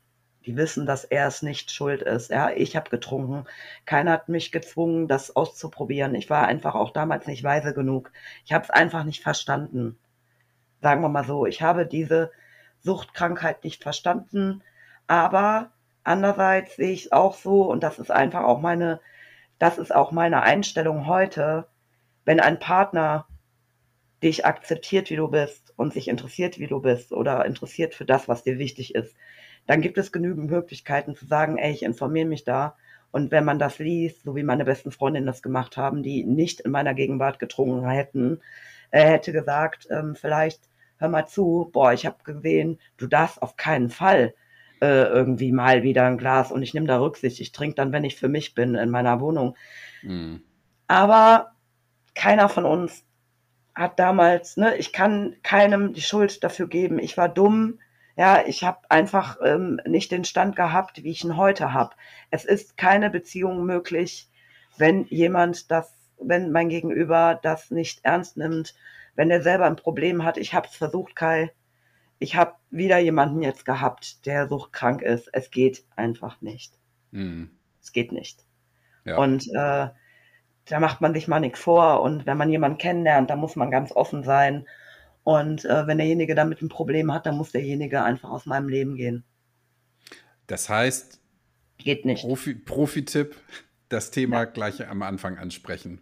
Absolut. Damit man, damit das Herz nicht, nicht die Überhand gewinnt und man dann irgendwann sagt, ja komm, ach, na. Absolut. Also die, äh, mein Bauchgefühl ist von Anfang an so, ich würde liebsten, am liebsten am ersten Gespräch schon direkt sagen, das bin ich, ich bin die Laura, ich bin so krank, so und so und so. Ja. Ähm, man muss aber aufpassen und erstmal gucken, ob man den Menschen wirklich überhaupt in sein Leben ähm, so tief reinlassen möchte oder ob es einfach nur ein Kennenlernen ist und vielleicht Spaß an der Freude oder wie auch immer. Ich meine, wir sind alle erwachsene Menschen und ich kann, ich muss nicht jemanden in mein Leben und meinen Kindern mit nach Hause schleppen. Da, da bin ich einfach so. Aber wenn ich merke, jemand ist mir schon mehr mehr wichtig, als es sein sollte, dann äh, gehört das definitiv ganz am Anfang äh, dazu, weil ähm, lieber ein Schrecken mit Ende als ein Schrecken ohne Ende. Und ich genau. ähm, bin einfach ein zu ehrlicher Mensch, sag ich dir ganz ehrlich. Ich kann das nicht verschweigen. Das fühlt sich an wie ein Doppelleben. Das mache ich nicht. Kann ich nicht. Ja, nee, muss, muss ja auch sein, ne? Sonst das gehört ja auch immer nicht. zu mir bis an mein Lebensende. Mm, ist einfach ja, so. genau, ja. ja. Und dann hast du, was, was war denn 2021? Erzähl mal, wie, ja, 2021 hat, hm? ja, hatte sich eigentlich 2020 schon ziemlich zugespitzt, die ganze Lage. Dass sich ähm, das alte Spiel, meine alten Verhaltensmuster, meine alten Tragödien in meinem Leben, die mir wirklich mein Herz zerrissen haben. Und dazu noch ein Partner, der mir auch zusätzlich wieder Stress gemacht hat und mich verändern wollte. Und ja, das kam halt alles dazu und es kam alles zusammen und ähm, ja, die Menge wurde wieder mehr und ich habe dann auch gesagt, ich muss aus diesem gemeinsamen Wohnraum ausziehen, das geht nicht mehr ja. und entweder müssen wir uns trennen oder einfach nur den Wohnraum ändern, dann haben wir das auch gemacht und das war aber ein Schritt, schon mal die erste, der erste Schritt in meine Freiheit. Ja. Ja, nur mit meinen Kindern, weil das funktionierte einfach auch nicht. Das Zusammenleben, Patchwork ist dann doch nicht so einfach gewesen und mhm. ich habe halt gemerkt, meine Kinder sind immer schon meine Priorität gewesen. Das war, glaube ich, auch schwierig oder ist generell schwierig für einen Mann an meiner Seite. Mhm. Muss man einfach mal so sagen. Und ähm, ja, und dann habe ich das gemacht. Und im Oktober bin ich hier eingezogen, 20, und im, dann war der Alkohol wieder so schlimm und heimlich. Die Mengen wurden wieder mehr und ich habe wieder in meinen Schubladen versteckt und nach außen hin war alles gut. Und tagsüber mhm. war alles gut. Ich war arbeiten und es war alles gut. Aber abends und am Wochenenden habe ich halt gemerkt, ich kann wieder, die Toleranzgrenze ist wieder überschritten. Ich kann einfach wieder nicht aufhören. Und, und ich habe ganz viel schlimme Gedanken wieder gehabt. Und das war dann im Dezember so schlimm, dass ich gedacht habe, Laura, am besten fährst du vorm Baum. Und dann haben alle Ruhe von dir. Hm. Ja, und da habe ich dann am 1.1. beschlossen, ich möchte jetzt in die Klinik. Wieder einen Entzug machen. Das war am 1.1.21. 21. Und dann? Ja, dann äh, war ich in dem Entzug. Gleich im Januar. Ja, direkt im Neujahr. Okay, wow. Aber im Neujahr quasi abends spät. Also an dem Neujahrstag abends dann. Mhm. Und ja, was soll ich sagen? Hab dann bis 6 Uhr morgens mit dem Pfleger in der Klinik gesessen, im Bad. Da durfte, durfte ich rauchen und habe mhm. ihm meine ganze Geschichte erzählt, besoffen. Ich bin ihm heute sehr dankbar, dass er mir zugehört hat. Ja. Ähm, ich hatte halt 2,3 Promille, ne? Eieiei. Ei, ei. Wow. Ja. Und ich bin ein echt zierlicher Mensch. Mhm. Wie lange bist du denn da geblieben? Ähm, ich glaube, das waren, ja, das war vom 1.1. bis zum 15.1. Ja. Zwei Wochen. Und nüchtern geworden bist du ja am 12.05. Genau. Das habe ich mir aufgeschrieben. Genau. Was ist denn dazwischen noch passiert? Dazwischen war noch einiges. Also ich, ich habe dann diesen Entzug gemacht und war auch gestärkt und hatte dann auch ähm, eine Beraterin und hatte meine Suchttherapie hier, wo ich immer noch bin. Mhm. Ähm, also hatte Anschluss, ähm, anders als damals, so wirklich Anschluss. Und habe auch gedacht, das ist alles gut. Und ähm, ja, habe das auch alles gemacht und war auch sogar auf einer Beerdigung, ohne dann zu trinken und so. Es war alles gut. Mhm. Aber dann kam eine Situation, die mich wieder runtergerissen hat, wo ich gar nicht reagiert, also gar nicht nachgedacht habe und mir wieder Alkohol gekauft habe. Und das war am 15.3. Mhm. Bin ich wieder in die Klinik. Wow, okay. Und das war so schlimm. Da habe ich dann an dem Tag meine Freundin zu mir geholt. Und die hat das so noch nie erlebt. Und die war richtig geschockt. Die weint heute noch, wenn sie darüber redet. Weil die hat gesagt, Laura, ich wusste gar nicht, wie schlimm es in deiner Seele aussieht. Das habe ich immer gut ja, versteckt. Mhm. Ne? Also meine Cousine ist meine einzige, die alles weiß, sage ich mal. Aber alle anderen wussten nie so tief, wie schlimm es eigentlich in mir aussieht. Und ja, und die haben mich dann auch weggebracht quasi. Ja. Und dann war ich wieder da. Und dann habe ich wirklich am zweiten Tag gesagt, nein, stopp. Ich, das geht so nicht weiter. Ich schaffe das nicht. Ich brauche eine Langzeittherapie.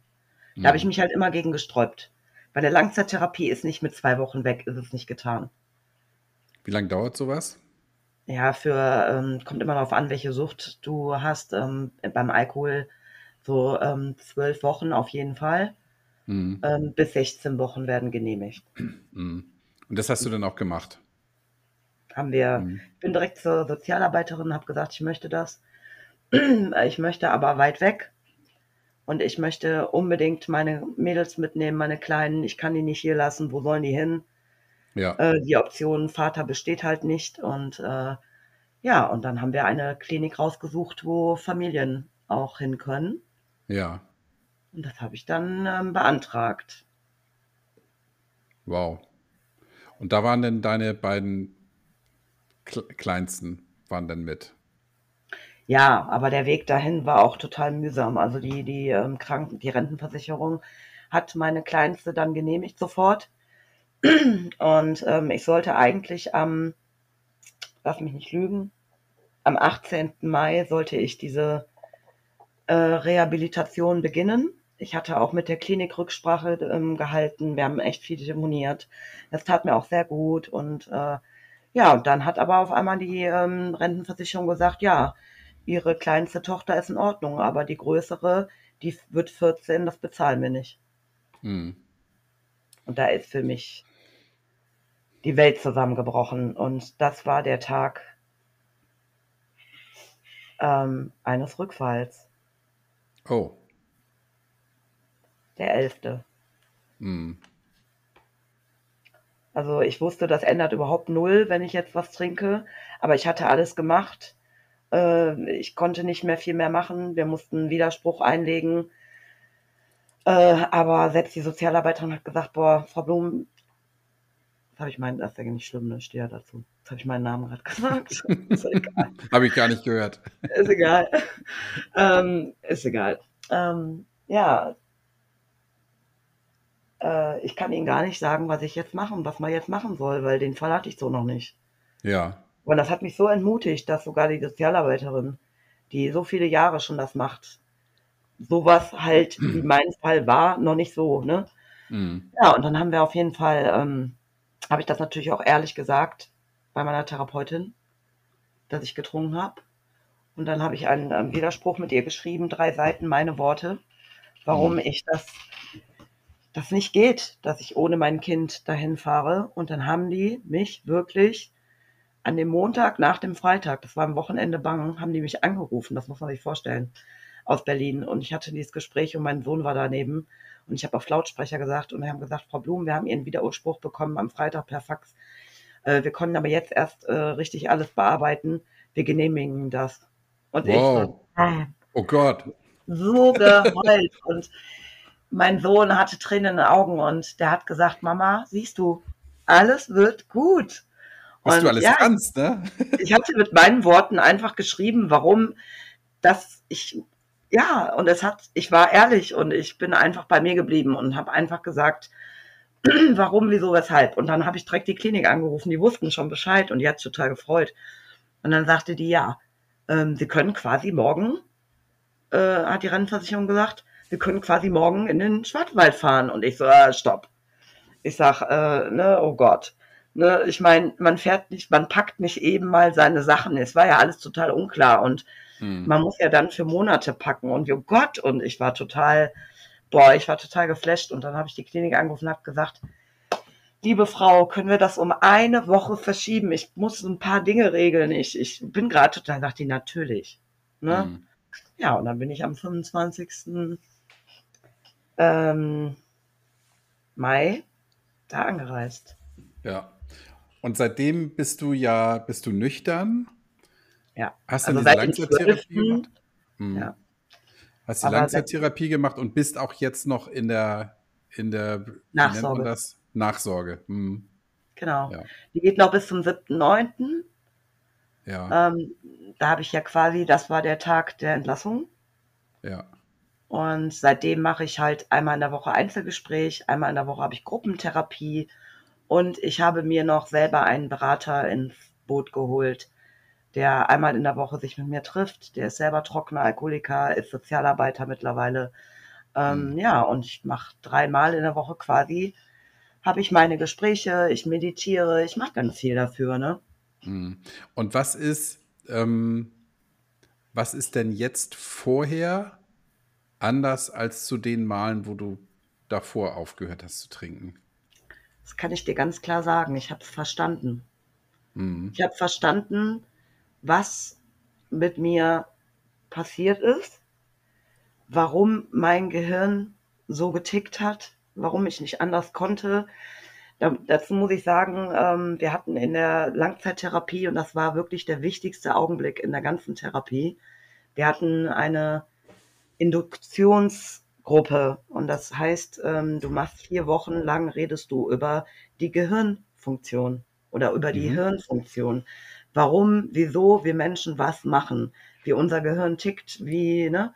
Und ähm, das war so aufschluss, ausschluss, ähm, aufschlussreich, dass ich verstanden habe, ähm, was ich machen kann, um Dinge, Prozesse, die ganz normal sind, die mein Gehirn einfach auch so abspeichert, warum das so ist, die habe ich verstanden, warum das, wie das alles passiert. Ich muss Dinge verstehen, ähm, damit ich sie ändern kann. Und, äh, und das habe ich in dem Moment, als auch dann meine Therapeutin, also unsere Therapeutin fürs Gehirn quasi, ähm, sagte, wer von Ihnen ist denn alles reiner Alkoholiker hier in der Runde? Und wir haben alle gedacht, was will sie denn jetzt? Ne? Und wir waren ja mit Heroinabhängigen, äh, mit allem Möglichen waren wir da, Medikamente und, und, und. Und dann haben wir Alkoholiker unsere Hand gehoben und haben gesagt, ähm, wir und jetzt und so und die Glückwunsch, Glückwunsch, schlimmer geht nicht. Wow, ja. boah, und wir saßen da. Und da, da, in dem Moment wurde mir bewusst, Laura, du kannst nicht nur mal, du kannst auch nicht im Urlaub, äh, nein, dein Gehirn kann nicht nur mal. Ja, wenn du jetzt einen Schluck Alkohol trinkst, und das ist, und das weiß ich zu 1000 Prozent, ähm, dann will ich sofort eine Flasche. Ja. Es geht nicht. Es geht einfach nicht. Aber das ist in Ordnung. Ich will es auch gar nicht, davon mal abgesehen. Mhm. Aber ich weiß auch, dass mein Gehirn sofort wieder die alte Laura, die, ich bin genau da wieder und noch schlimmer. Mhm. Meine Toleranzgrenze ist noch höher, als ich überhaupt die schon hatte. Ja. Und das Gibt's könnte denn, meinen Tod be äh, bedeuten. Ist so. Hm. Gibt es denn, gibt's denn heute Momente, wo es für dich schwer ist? Ähm, also im Alltäglichen muss ich ganz ehrlich sagen, und das ist wirklich ehrlich, spielt der Alkohol für mich keine Rolle. Mhm. Ja, ich denke an den nicht, überhaupt nicht. Also das ist die psychische, also das sind die psychischen Dinge, die einen im Tag immer wieder oder im Alltag immer wieder mal an die Grenzen bringen. Das sind so meine Sachen, meine Baustellen mhm. noch, ne? Aber wenn du jetzt, äh, du fährst jetzt mit dem Einkaufswagen durch ein Lidl und rechts steht der, äh, steht das Bier. Juckt mich nicht. Okay. Mich juckt auch nicht, wenn ich irgendwo bin äh, mit mehreren Leuten, was mittlerweile auch vorkommt, und die trinken ihr Bier oder ihren Wein. Das ist für mich völlig in Ordnung. Ich bestelle mir meine Cola oder meinen Schweppes oder wie auch immer oder mhm. trinke Kaffee. Gar kein Problem. Mhm. Problem ist nur, und das habe ich jetzt gemerkt, ähm, an zwei Situationen. Ähm, einmal letztes Jahr zwischen der Langzeit und meinem Entzug, wo ich trocken war. Und dieses Jahr habe ich das auch einmal gehabt, ähm, wenn es mir richtig, richtig, richtig schlecht geht und ich an einen Punkt komme, wo ich angriffbar bin. Mhm. Und damit meine ich zum Beispiel, meine letzte Situation war, da habe ich mich von diesem Menschen, der selber suchtkrank ist, wo ich dachte, wir kriegen es doch hin, von dem ich mich auch getrennt hatte vor der Klinik letztes Jahr, den ich zehn Monate nicht gesehen hatte äh, und es nochmal probiert hatte. Aber es ist ein anderer, also nicht die jahrelange Beziehung. Ich hatte dann nochmal so einen Versuch. Ich okay. immer wieder nur so Versuche, kannst du eigentlich abhaken. Ähm, ja, wo das wieder, wo wieder klar wurde, ähm, er ist da nicht, wo ich bin. Hm obwohl er es mir gesagt hat, dass er da wäre, wo er ist, ist er aber nicht. Und ich sehr tief traurig war. Trauer ist für mich ein absolutes, da muss, wenn du da nicht rauskommst und wenn du das mit dir rumträgst und dann bist du angriffbar. Und das war halt rein wirklich tatsächlich auch beim Lidl, ähm, dass ich einkaufen war und, äh, und auf einmal die Weinflaschen zu mir sprachen, was sie nie gemacht haben. Mhm. Und ähm, es ist wirklich so, das hört sich verrückt an, aber es ist wirklich so, dass da auf einmal so, ein, so eine Stimme kam, hey, pst, wenn du mich jetzt mitnimmst, geht's dir gleich viel, viel besser, du bist nicht mehr traurig und es wird alles viel gut, äh, viel besser sein, aber boah, da bin ich sofort, ich habe sofort meinen Wagen stehen gelassen. Ich hatte auch noch nicht viele Teile drin. Ich bin raus und habe mich in mein Auto gesetzt, habe mir eine Zigarette angezündet und habe gesagt, auf gar keinen Fall machst du das. Ja, wow. Und das hm. war wirklich krass. Hm. Aber da habe ich es geschafft, in dem Moment auch alles loszulassen. Ich habe geatmet, ich habe gelernt zu atmen, ich habe gelernt, bei mir zu bleiben. Ich habe das nicht mit nach Hause genommen. Der Gedanke war danach auch weg. Mhm. Das wollte ich gerade fragen. Du hast also Tools an der Hand, dass, wenn es für Absolut. dich schwierig wird, du weißt, was du zu tun hast. Ja. Und das lernst du in der Therapie dann wahrscheinlich, ne? Ja. Mhm. Und man muss halt auch selber seine Wege für sich finden. Also ja. nicht jeder, der mit mir auch in der, in der Gruppe ist oder mit dem ich in Kontakt bin, der eine kann damit nichts anfangen mit der Art für sich, der andere damit nicht. Man muss seinen eigenen Weg finden. Und ich war immer ein absoluter Gegner von irgendwelchen Dingen, die mir Ruhe bringen sollen früher schon Yoga, oh Gott, ne, Medi Meditation, ich? Nee, gar keinen Fall. Mhm. Und das sind alles Dinge, die ich in der Klinik entdeckt habe für mich. Wir hatten Yoga auf dem Plan stehen, ja, das war ein Muss. Mhm. Äh, ich habe da jeden Abend in meinem äh, in, in meinem Bettchen meditiert, habe das zum Einschlafen gehört, das habe ich bis heute, mache ich das jeden Abend, da kann nichts, da kommt nichts drüber. Ähm, Und ich höre es sogar laut, teilweise. Meine Kinder kennen das und äh, Mhm. ja, ich, da lasse ich mich auch nicht von abbringen. Ne? Ja, sehr gut. Wie erleben dich denn deine Kinder heute? Ja, also ich glaube im Großen und Ganzen ähm, richtig gut. Wir haben auch ein richtig super Verhältnis, wirklich. Ähm, aber oftmal geht denen das Ganze auch ein bisschen, ähm, ja, ist das für die ein bisschen hart, weil ich natürlich, und das musste ich auch lernen, konsequent zu werden. Mhm. Konsequent mir gegenüber vor allem zu Entscheidungen zu stehen und äh, mir damit zu sagen, Laura, wenn du jetzt mit deinen Kindern ähm, streng bist und wenn du sagst, nein, das möchte ich nicht und nein, das läuft so nicht, dass ich mir klar mache, dass das nichts an unserem Zusammenleben äh, ändert. Ich hatte ja immer Angst, ich könnte nicht geliebt werden mehr und die mögen ihre Mama nicht, weil ich einfach Angst hatte, was Mhm. falsch zu machen. Das liegt ja mit meiner Kindheit zusammen. Und ähm, ich muss ganz ehrlich sagen, am Anfang fanden die diese konse konsequente Art nicht alle gut. Also ne? Nee. ja, also meine Kleinste, die, äh, boah, die war richtig wütend. Ne? Die hat gesagt, die hat gedacht, wenn wir wiederkommen aus der Klinik, ja, dann ist ja alles wie immer. Und ähm, das war dann nicht so. Und, äh, und jetzt, ähm, die Kinder brauchen Grenzen und die finden Grenzen gut. Und ich habe meinen Weg. Ich meine, ich bin immer noch die Mama, die jeden Quatsch auch mitmacht. Und ich bin immer noch diejenige, mit der man über alles wirklich reden kann. Mhm. Ja. Aber ich bin auch so, dass ich sage, nee, stopp, so läuft das hier nicht. Ich bin Ja. der Herr. Ja. Ja, ja, genau. Und das muss ich lernen. Mein Selbstwert halt, ne? Ja. Der ist sehr gut. Klar, das, das kannten die Kinder nicht, weil du vorher wahrscheinlich eher so gesagt hast, ja, der mach halt so. Ja, Ähm. entweder so oder ich habe gesagt, ja, Mausi, aber pass auf. Und hm, äh, ich wollte Ja. immer so, kein Stress, ne? So Harmonie am besten, nur das geht einfach nicht. Kinder müssen dich auch mal hassen. Klar. Kinder finden ihre Eltern auch manchmal echt blöd und und das habe ich nicht zugelassen, das wollte ich nicht. Ich wollte immer Mhm. die gute Mama sein und weil ich einfach aber keine hatte und ich hatte ja gar kein Vorbild. Mhm. Ne? Ja, ist ein, ist ein Dilemma, ähm, kenne ich auch. Ja, Ich glaube jeder, Ja. also Ja, ja, ja, genau. ich Also stehe wir zu dem, ja. wie es ist halt. Ich Ja. habe auch zum Beispiel mit, äh, mit der Öffentlichkeit, dass ich mich so, ja, so nackt gemacht habe im Internet. Also Ja, bei, bist bei bei Instagram bist du ja, bist du ja ganz offensiv mit deinem Thema, ne? Total. Und ich ähm, habe das natürlich vorher mit meinen Kindern besprochen. Mit Mhm. allen. Ich habe gesagt, hier, ich möchte das machen. Ich glaube, das ist für mich mein Weg, es loszuwerden. Also jeder Beitrag ist für mich ein Loswerden, ja. Ja, Und äh, wie ist das für euch? Ist das in Ordnung für euch? Und ich muss sagen, nicht einer hat gesagt, oh nee. mhm. Ne? Also das war auch mit für mich ein Zeichen, wie sehr die hinter mir stehen.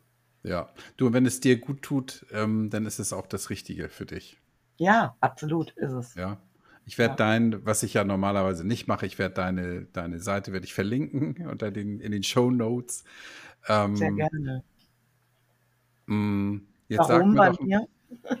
ja, weil du, ähm, Ich da so offen bin, ne? ja, ich, ich will, ich, ich, ich möchte ja keine Werbung machen, so, aber das ist ja, mein Gott, ist halt eine Insta-Seite, finde ich, finde ich gut und Ja, ähm, ich denke auch, dass viele, und das merke ich ja, das Feedback, ganz ehrlich, Kai, also ganz oft viele Mamas auch oder überhaupt Menschen, die genau dasselbe, ich meine, wir, die, die eine Sucht haben, ja, egal Mhm. welcher Mensch er ist, egal welche Sucht er hat, wir sitzen alle irgendwo im selben Boot und das sind letztendlich immer unsere Gefühle, die einfach auch sehr tief verletzt sind und äh, ja, nicht alleine reparabel waren. Und, äh, und es gibt so viele schöne, tolle Seiten äh, in den Social Media, die wirklich gut sind. Und äh, es gibt auch viel Quatsch da draußen. Ja, ja, äh, machen wir uns mal nichts vor. Aber ähm, die guten Seiten, deswegen habe ich mich auch sehr darauf gefreut, dass ich ähm, die Ehre habe, mit dir zu sprechen, weil ähm, das ist einfach Real Talk. Das ist einfach wirklich echt. Und ähm, es sind so viele, die sich damit identifizieren können und die sich aber nicht trauen. Und das ist auch in Ordnung. Ich hätte vor Jahren das auch nicht so gemacht. hm. Ja, Ja, wichtig ist ja, das, das ist ja das, was ich versuche, ähm, ähm, durch, durch dieses ähm, Projekt, durch diesen Podcast Leute dazu zu animieren, auch mal selber zu überlegen, hey, was, was kann ich denn machen? Ja, und du bist jetzt, ich behaupte mal, du bist, warst echt ein schwieriger Fall. Ja. Und das also ist ja nur echt, alles Minimum, alles, ne? Also das sind ja alles nur Auszüge. Also meine. Ja, ja. Ne? So, so, viel Zeit haben wir ja nicht. Nein, nein, aber ich meine nur, meine Therapeutin ja. schlägt heute manchmal noch die Hände beim Kopf und sagt, boah, das ja. auch noch und das war noch. Ne? Ich meine nur, es geht ja immer ja, weiter. Es ist ja immer viel mehr als es da, aber das ist ja auch okay. Das ist, man muss auch nicht alles erzählen, weißt du? Also. Nee, da müssen wir, müssen wir einen Mehrteiler draus machen. Aber was ich sagen will, dass du, dass du ein, also ich sage jetzt einfach mal ein harter Fall bist, ja, und bist jetzt über ein Jahr nüchtern und wirkst für mich sehr, sehr klar und ähm, in dir so. Du weißt eben, weißt ob deiner Stärken und du weißt aber auch, kennst deine Schwächen. Das ist halt, Absolut. ich glaube, das ist viel wichtiger, als nur die eigenen Stärken zu kennen. Ja? Absolut. Zu wissen, ja. wo es, wo es schlimm werden kann ja. und da an der richtigen Stelle dann ansetzen zu können. Und das ist ja eine Botschaft, die, die du damit weitergeben kannst. Das finde ja. ich eben wichtig und sehr, sehr wertvoll. Absolut ist es so. Hm. Aber ich glaube, das ist ja das, was einem Menschen ähm, ausmacht, seine Stärke wiederzufinden. Man ja, hat die. Ne? Man hatte die wahrscheinlich immer, aber man hat sich einfach nicht getraut, weil man aber auch oft mit dem Strom geschwommen ist. Es ist einfach hm. so. Man hat sich in, in, in, in den Schatten gestellt und das sollte man einfach nicht tun. Das ist, dafür lebt, man lebt nur einmal, wirklich. Und ja. wenn man sich immer in den Schatten stellt, da gibt es ja diesen Spruch, dann hat man eins vergessen, sich. Und das ist so. Hm. Und ich bin so dankbar für den Weg. Ich bin nicht dankbar für diese schlimmen Schmerzen, die ich teilweise hatte. Mhm. Und aber all das, ne, hat mich erst dazu gebracht, dass ich das werden konnte, dass ich da stehe, wo ich, dass ich das so verstehe, dass ich wirklich ähm, auch klar mit Menschen ähm, ja abschließen konnte. Ich habe im Dezember komplett den Kontakt jetzt zu meinem Vater. Ich habe ganz klar ihm gesagt, ich möchte das nicht mehr. Ja. Gute Miene machen, nein. Und mhm. Menschen, die man einem nicht gut tut, und das ist wirklich so. Und egal, ob ein Job dahinter hängt oder nicht, wenn dir was nicht gut tut und es der Grund ist mit, warum es dir so schlecht geht, dann musst du das ändern. Das kann keiner übernehmen, Verein. Geht ja. nicht. Nur ja. ich, nur man selber. Genau. Ja, du hast mir ja vorher gesagt, ähm, nur ganz kurz, äh, du hattest einen Job, der der dir Spaß gemacht hat, der dir aber ja. nicht gut tat und der dich einfach völlig überfordert hat, ne? Ja. Und du Absolut. dann gesagt hast, okay, dann, dann hänge ich den Job an den, also lass ich's. Und dein Chef hat da sehr gut reagiert, ne? Und hat gesagt, ja. wenn, wenn du hier weiter arbeiten würdest, würdest du dich, würdest dich komplett kaputt machen, ne? Ja. Hm. Ja, und das ist das zu erkennen, ähm, was man an einem Menschen hat, dass der gut ist. Ich sag dir ganz ehrlich, da, da, da hilft auch keine Gehaltserhöhung oder was weiß ich. Du könntest hm. mir ähm, für das, was ich jetzt erfahren habe, kein Job der Welt, wenn du dich nicht glücklich fühlst. Das, also kein Geld der Welt kann das gut machen. Hm. Und ich wäre auch für kein Geld der Welt zurückgegangen und nicht wegen den Menschen, sondern einfach, weil, ja, weil es mich kaputt gemacht hat. Weil ich ja. einfach, ich, äh, ich bin halt auch, oder das haben ja auch viele suchtkranke Menschen, ich glaube, da erkennen sich viele wieder, man ist ein Extremmensch. Man kann entweder nur ein bisschen oder viel. Dieses Mittelding zu finden, ist einfach echt schwierig. Und wenn mhm. man das gefunden hat, dann kann man aber auch einfach mal manche Dinge stehen lassen. Ja, dann muss man nicht immer nur 100 Prozent von sich geben. Es ist auch völlig in Ordnung, wenn es heute mal nur 60 sind. Ja. Aber das zu akzeptieren, dass man nicht immer perfekt, das ist einfach auch ein Prozess und den konnte ich nur erlernen, indem ich auch mit auch immer noch da dran bleibe. Weil ich ja. habe auch Tage, wo es mir nicht gut geht. Jeder hat das. Es ist doch nicht jetzt alles rosa-rot, äh, nur weil ich trocken bin. Nein. Aber mhm. ich habe gelernt, wie du auch schon selber gesagt hast vorhin, ich weiß, an welchem Punkt ich wie agieren muss, mhm. mich reflektieren muss oder meine Achtsamkeit anders lenken muss auf Dinge, wo ich sage, ähm, ja, so kommst du da wieder raus. Und auch wenn es mal vielleicht zwei Tage dauert. Aber das, es gibt keinen Grund, keinen Grund der Welt, das zu betäuben wieder, weil ich habe keinen Grund. Ja, toll. Ja. Fühlst du dich gut heute? Absolut. Ich bin auch richtig glücklich gerade, weil das macht mir immer, auch bei jedem Gespräch oder bei jedem Beitrag, macht mir das nochmal bewusst eigentlich, was das alles, was ich alles da gerockt habe, den ganzen Mhm. Jahr. Und, äh, und ich fühle mich nicht deswegen irgendwie was Besseres. Im Gegenteil. Ich Mhm. weiß, wie der Hase läuft und, ähm, und ich habe dadurch aber auch in manchen, in manchen Einstellungen ziemlich krasse Einstellungen, was auch vielleicht manchen so ein bisschen aufstößt manchmal. Auch so gerade im, im Trockensein. Ne? Also da, da, da stehe ich auch offen zu und da kann ich dann auch mal komisch reagieren, aber das ist halt meine Einstellung. Jeder muss das für sich selber ähm, entscheiden. Ja. Und wenn du heute, wenn du heute zurückblickst, ähm, du hast ja gesagt, du, du bist jetzt da, weil du eben die Erfahrungen alle gemacht hast, das habe ich verstanden. Aber wenn du zurückblickst, ähm, guckst du dann ähm, sehr traurig zurück auf all die Jahre, die du, die du eigentlich ja an den Alkohol zum Teil auch verloren hast? Oder sagst du, das ist für mich heute okay und ich, ich kann damit abschließen? Wie, wie Ja. ist das? Es ist für mich okay, weil ich gelernt habe, mich anzunehmen mit dem, was war. Mhm. Ja, also ich, was bringt es mir, wenn ich mir jetzt Gedanken über diese schlimmen Tage mache oder was ich hätte machen können, sollen? Ich kann es eh sowieso nicht ändern. Ja, ich kann nur jeden Tag aufs Neue ähm, sagen, heute ist der Tag, heute ist ein guter Tag oder heute ist ein schlechter Tag. Aber was war? Was bringt mir das? Was bringt mir das wieder, in schlechte Gedanken zu verfallen? Mhm. Gar nichts.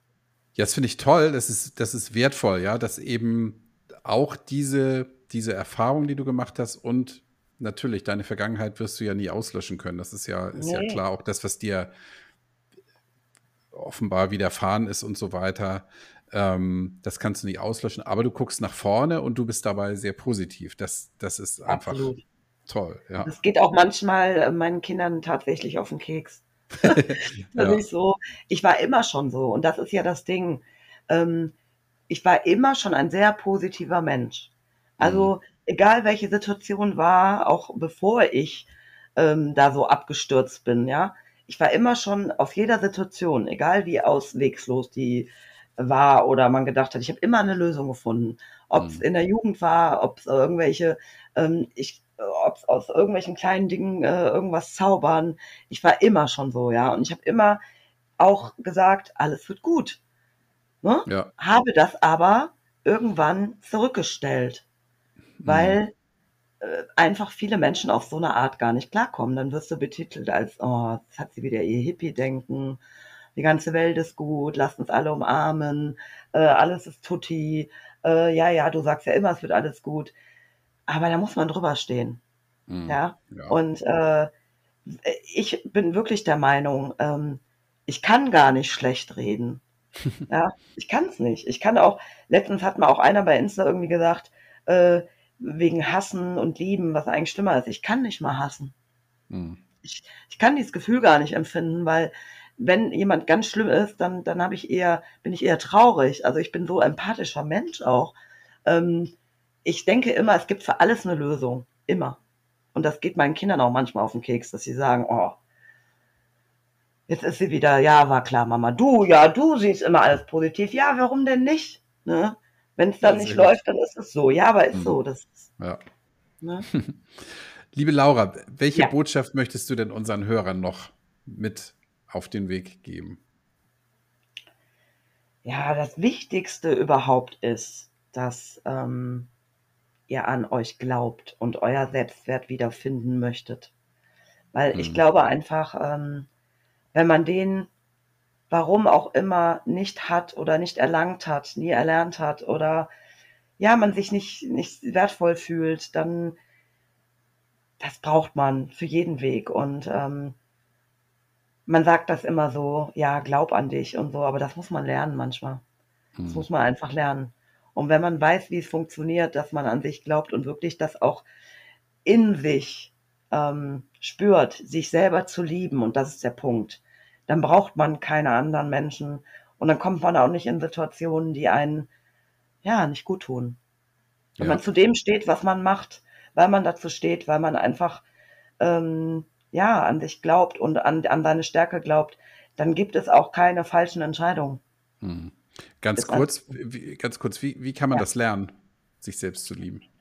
Ähm, ja, also mir hat ganz viel ähm, gebracht das innere Kind. Mhm. Also ich brauchte schon einen Therapeuten.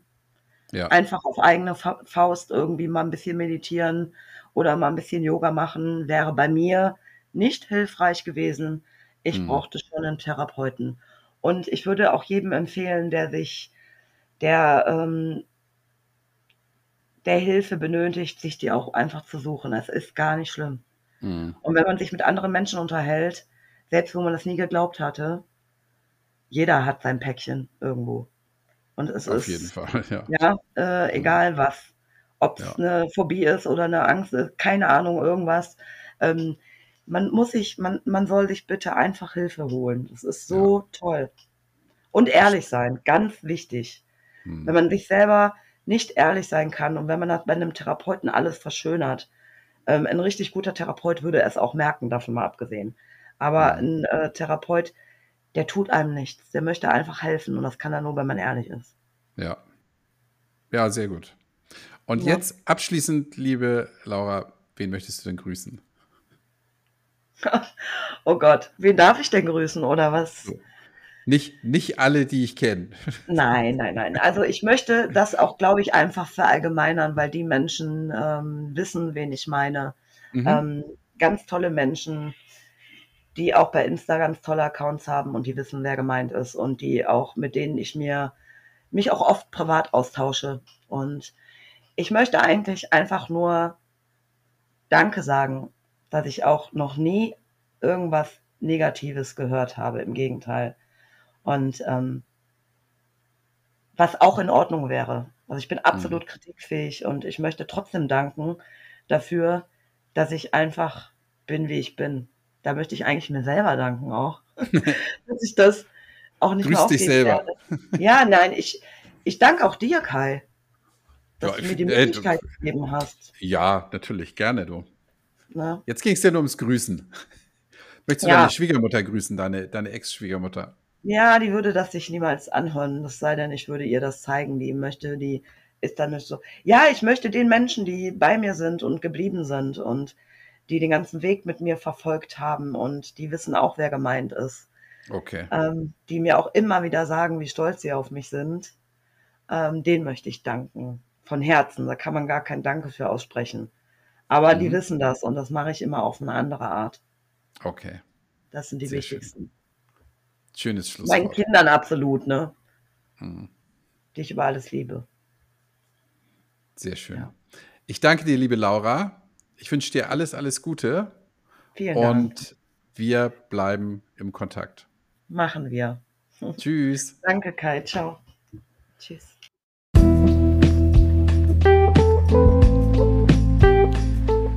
Das war das längste Interview aller Zeiten, das ich jemals geführt habe mit der lieben Laura. Laura ist bei Instagram präsent und ich habe dir den Link zu ihrem Profil in den Show Notes verlinkt.